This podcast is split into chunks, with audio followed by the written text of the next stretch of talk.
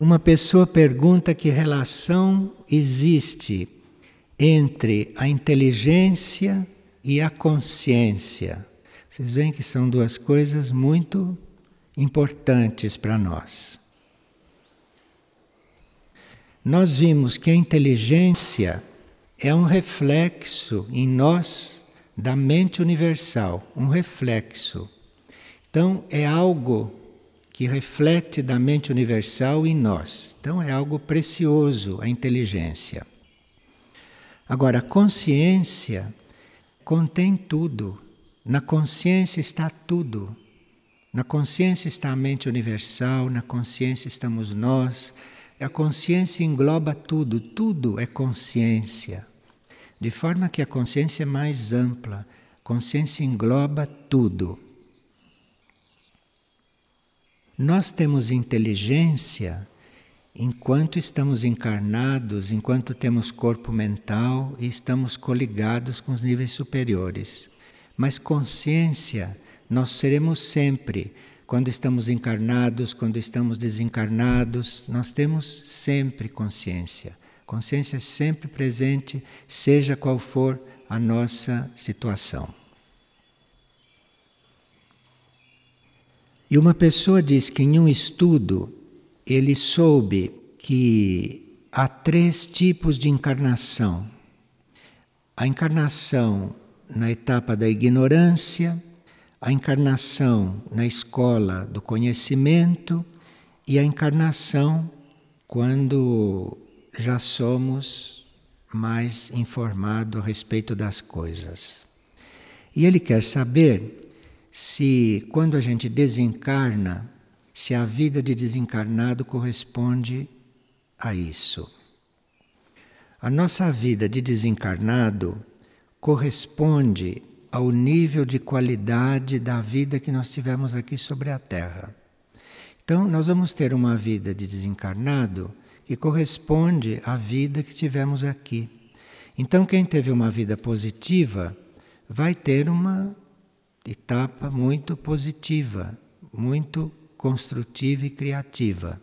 Quem teve uma vida normal vai ter uma vida de desencarnado meio amorfa, só fazendo tempo para depois reencarnar. Então, a vida de desencarnado corresponde à vida que tivemos aqui. E uma pessoa diz que tem mágoa do seu pai e que não consegue perdoá-lo. E ele já desencarnou. Você poderia se dedicar a ler livros espirituais positivos, a ouvir CDs espirituais, ouvir cassetes, esquecendo desta mágoa com seu pai. Porque nesses livros e nesses cassetes há uma energia espiritual e positiva e que vai fazendo com que a sua mente o seu corpo astral se ocupe de coisas elevadas. E assim, indiretamente, sem você perceber, a sua consciência vai mudando de plano. Você vai se interessando por outras coisas, você vai entrando em contato com coisas mais positivas, com coisas mais elevadas, e esses sentimentos vão se dissolvendo. Você não vai precisar fazer esforço algum. É só você ocupar sua mente com o seu presente, com o seu eterno presente e com o seu futuro. E com isso, esse passado poderá ser dissolvido.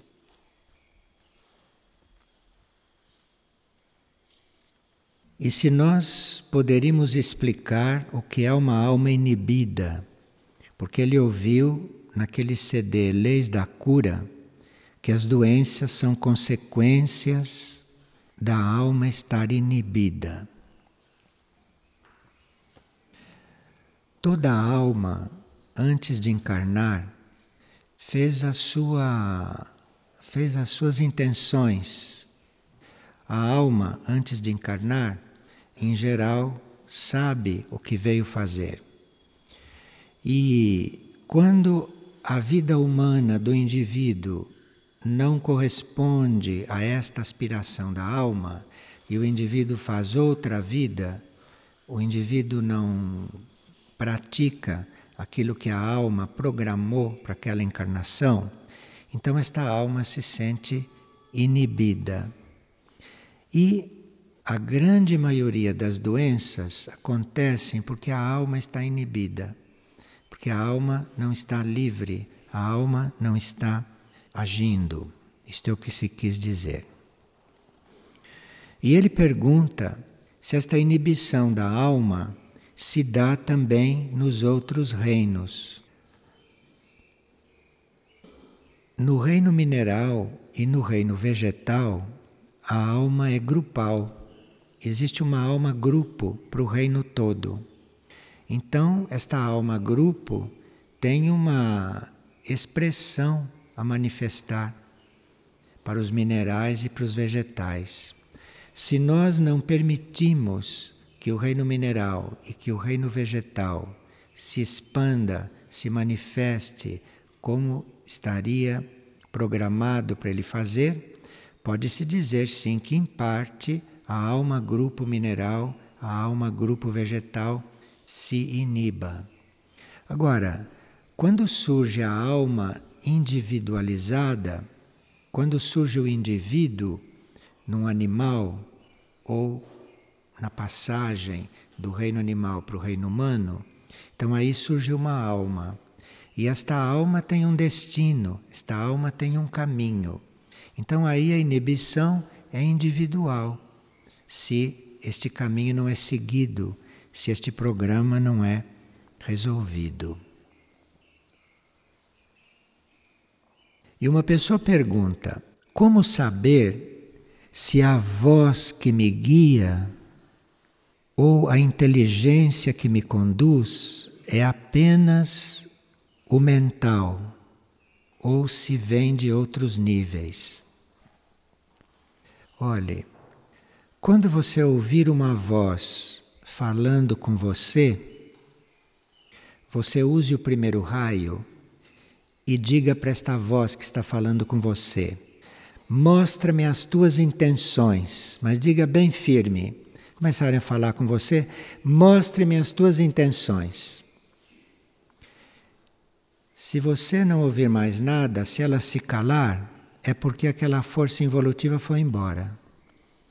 Agora, se ela responder alguma coisa, aí você vai discernir sobre se o que ela está falando é sábio ou se é alguma força que está falando ali, ou se é algum movimento de alguma força que está acontecendo ali.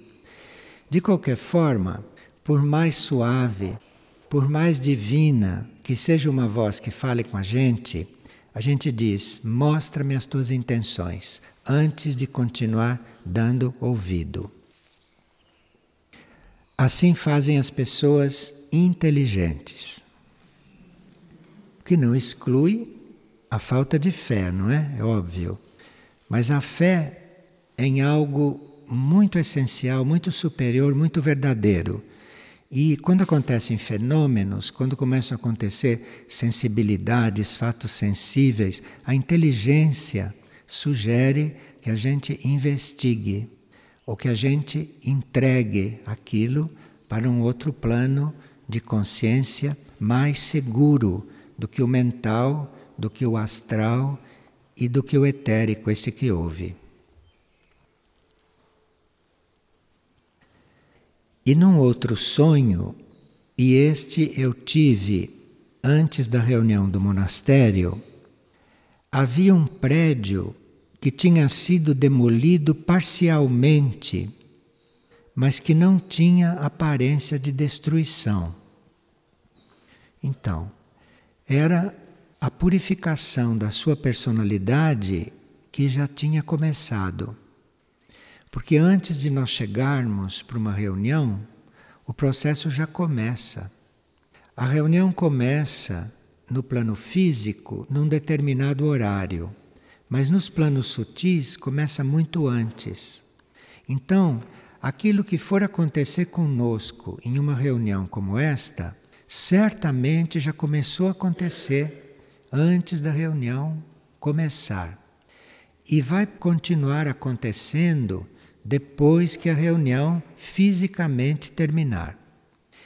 Então, este prédio, que foi demolido parcialmente, significava uma purificação parcial da personalidade.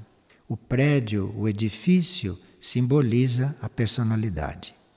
Mas se não tinha aparência de destruição, é porque a personalidade tinha mesmo que ser purificada para se renovar.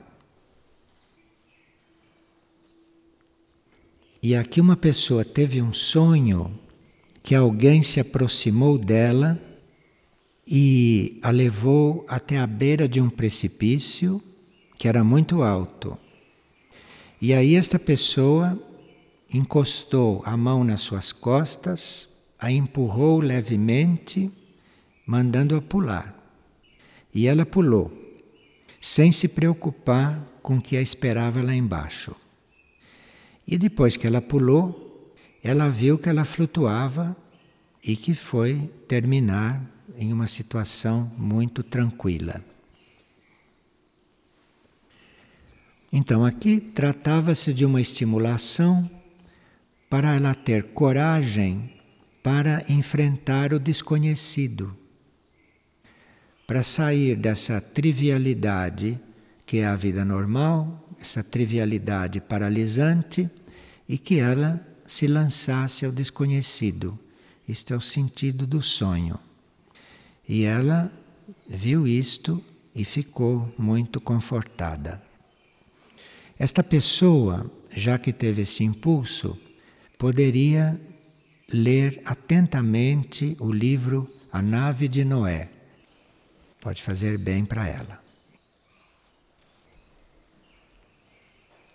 E aqui uma pessoa fez uma pergunta e acho que cabe repetir o seguinte: que a inteligência é como uma filha da sabedoria. A inteligência não é a sabedoria, porque a inteligência pode ir para um caminho ou para outro. A inteligência pode ser usada para o bem como para o mal. Então, a inteligência pode não ser sábia, mas ela descende da sabedoria. Ela tem todas as condições para ir se coligando com a sabedoria, porque ela é uma filha da sabedoria. E esta pessoa está perguntando qual seria a conexão que um coordenador de grupo poderia fazer com a temperança e com a inteligência.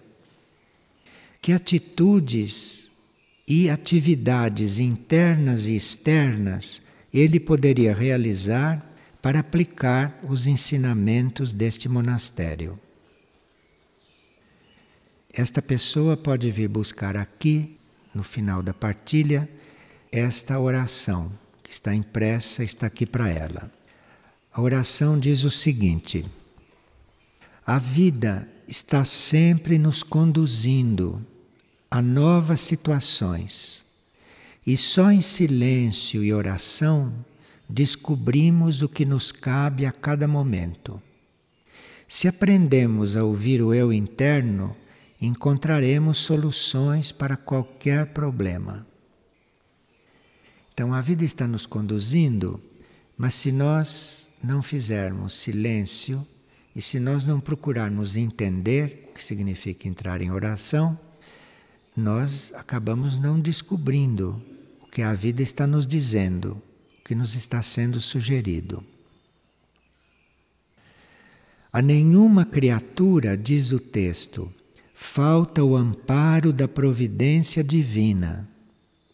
Desde uma plantinha até um ser humano, um planeta ou uma galáxia, todos estão permeados por uma única energia de bem e de harmonia. A certa altura da sua evolução, todo ser humano descobre o amparo divino e se vê como parte de um plano onde as suas verdadeiras necessidades são supridas, as lições são aprendidas e as provas superadas. Reconhece em cada fato da vida um sinal desse amparo divino, expresso das mais diversas maneiras. Está bem claro, não é? Isto. A vida de oração liberta a alma porque atrai a luz interior e desfaz os laços com o mundo concreto. A existência material ganha então um significado novo, porque a vida de oração não nos faz desprezar a existência material. Esta vida de oração nos mostra a vida material de uma nova forma e aquilo tem um valor diferente para nós. Nós estamos diante da vida material para servir a matéria, para colaborar para que a matéria evolua e para que toda a vida que está ali na matéria, às vezes cristalizada, vá se libertando. E o texto conclui assim: quando descobrimos o sentido maior da vida sobre a Terra, tornamo-nos simples e aptos a exprimir o que somos de verdade. Isso se nota pela serenidade que nos brota do coração e pela paz que então se irradia das nossas palavras.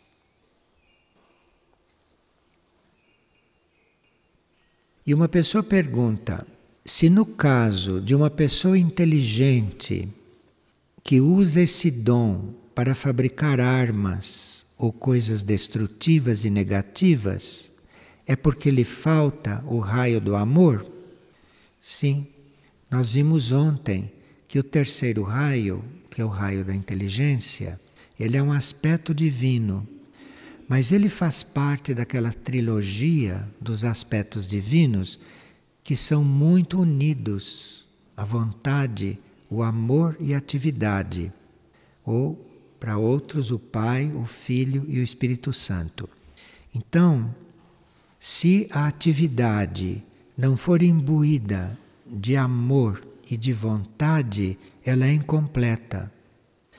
Como a vontade, se não for imbuída de amor e de atividade correta, também é incompleta. E o amor, se não for imbuído de vontade e também de atividade inteligente, é um amor que pode ser tão pernicioso quanto uma atividade perniciosa.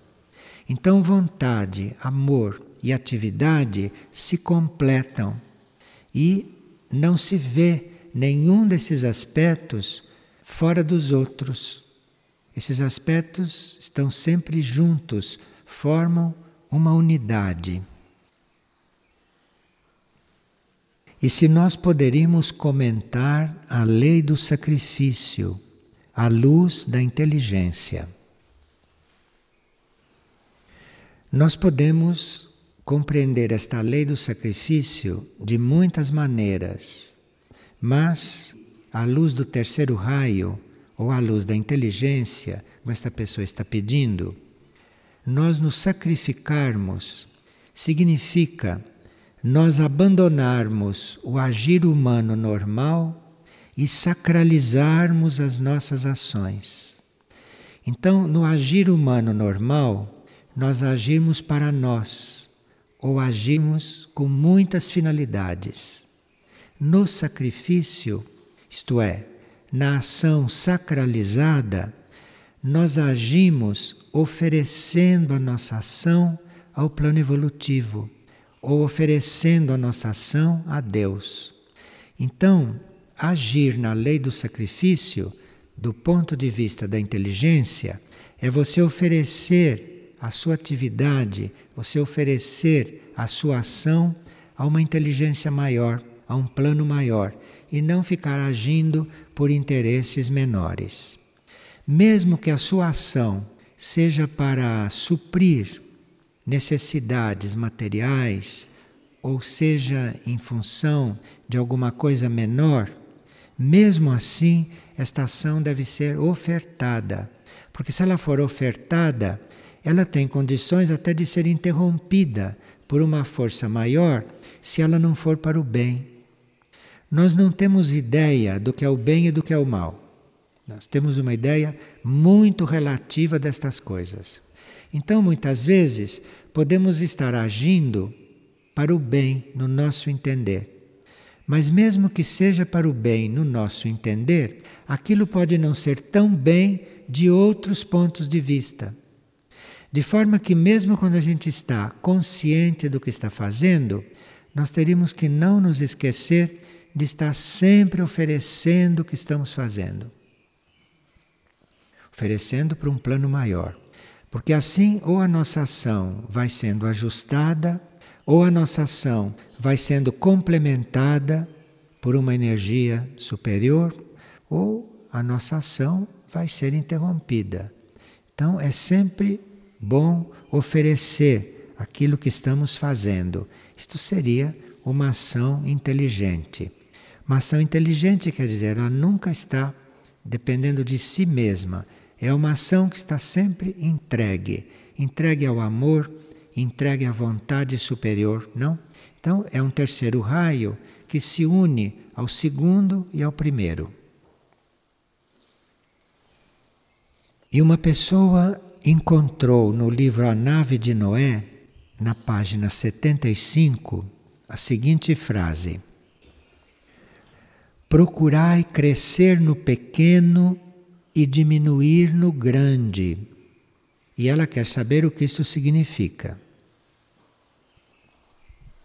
Crescer no pequeno, ali no livro, está querendo dizer crescer naquilo que a humanidade normal não dá valor.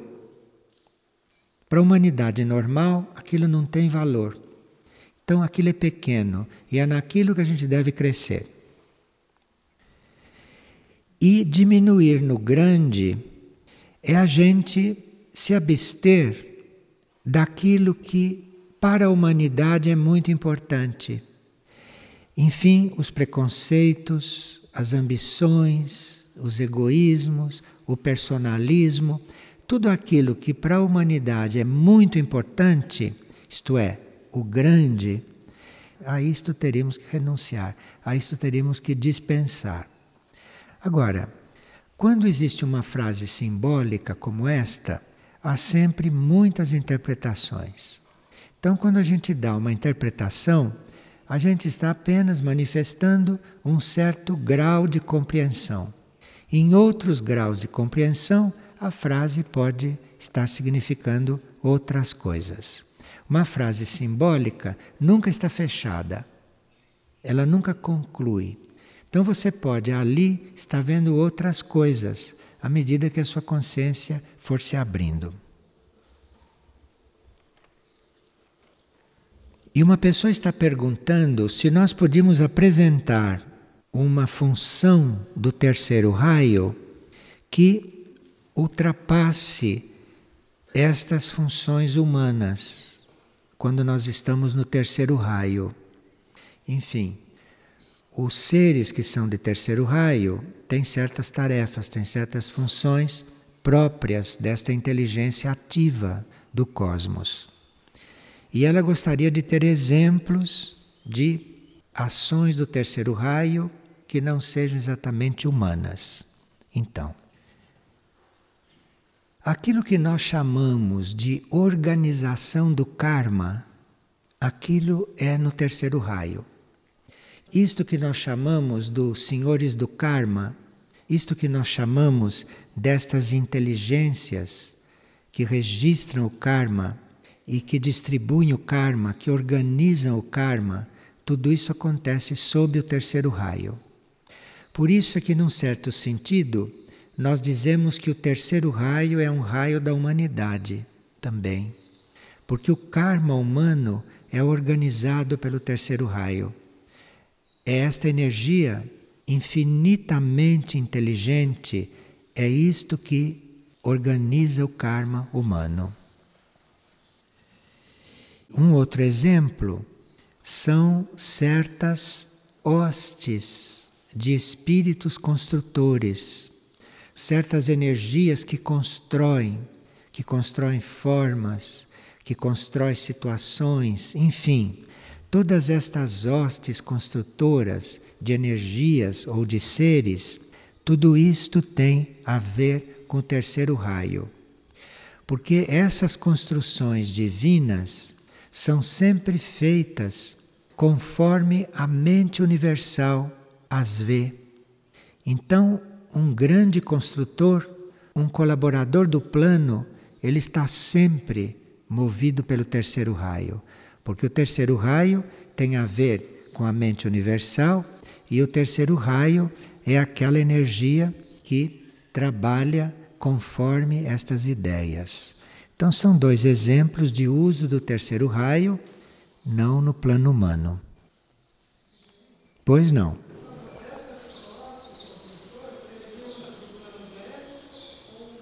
Se essas hostes construtoras são do reino dévico, podem ser do reino dévico, do reino angélico, do próprio reino humano, hostes construtoras está englobando tudo. Aqui uma pessoa está pedindo que a gente diga o que significa a Mãe Maria, a Mãe de Jesus, aquela que Padre Pio dizia que orava para ela. Aquele ser, quando encarnou na pessoa de Padre Pio, Aquele ser naquela encarnação estava dentro de uma linha cristã e católica, de forma que tinha que expressar certas coisas universais dentro da linha dele.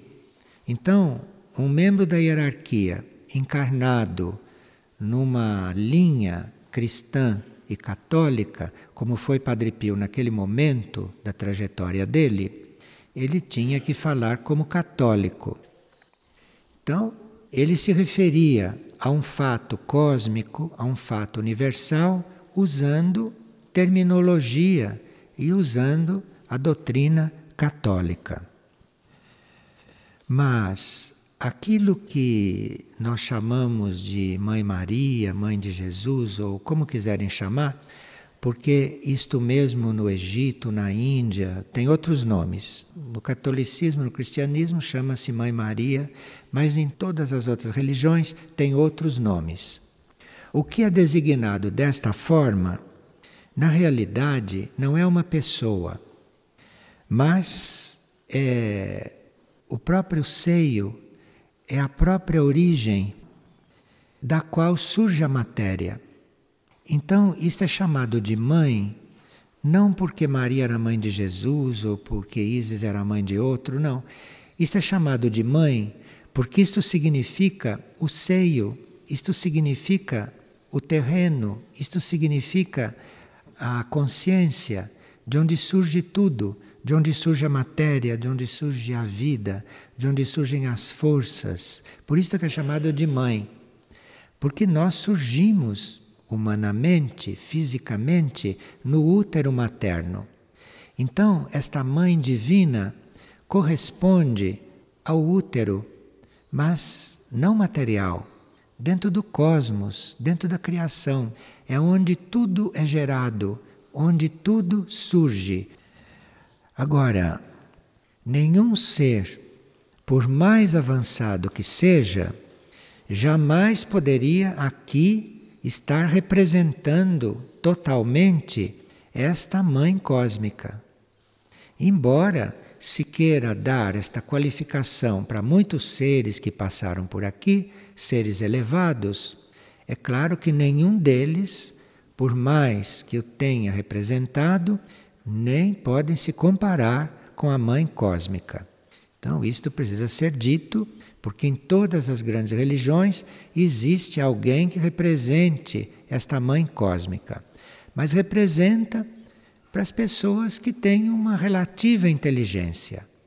Porque com um pouco mais de inteligência se vê que uma matriz cósmica não pode caber dentro de nenhuma encarnação humana, por mais que aquela encarnação seja especial por mais que aquela encarnação seja diferente da encarnação normal de todas as mulheres. E uma pessoa ouviu um CD do coral no qual tem um cântico que fala das sete mônadas. E o cântico diz que as sete mônadas trabalham e há uma bem maior. E ele não compreendeu que é isto. Bem, nós sabemos que nós somos sete mônadas, não é? Não somos uma mônada só. Nós somos sete mônadas e cada um está ligado mais ou menos conscientemente a uma mônada. Então nós somos sete mônadas, que podem estar encarnadas ou não. Uma pode estar encarnada, as outras não. Uma pode estar encarnada num planeta, a outra pode estar vivendo num outro planeta. Mas nós somos sete mônadas.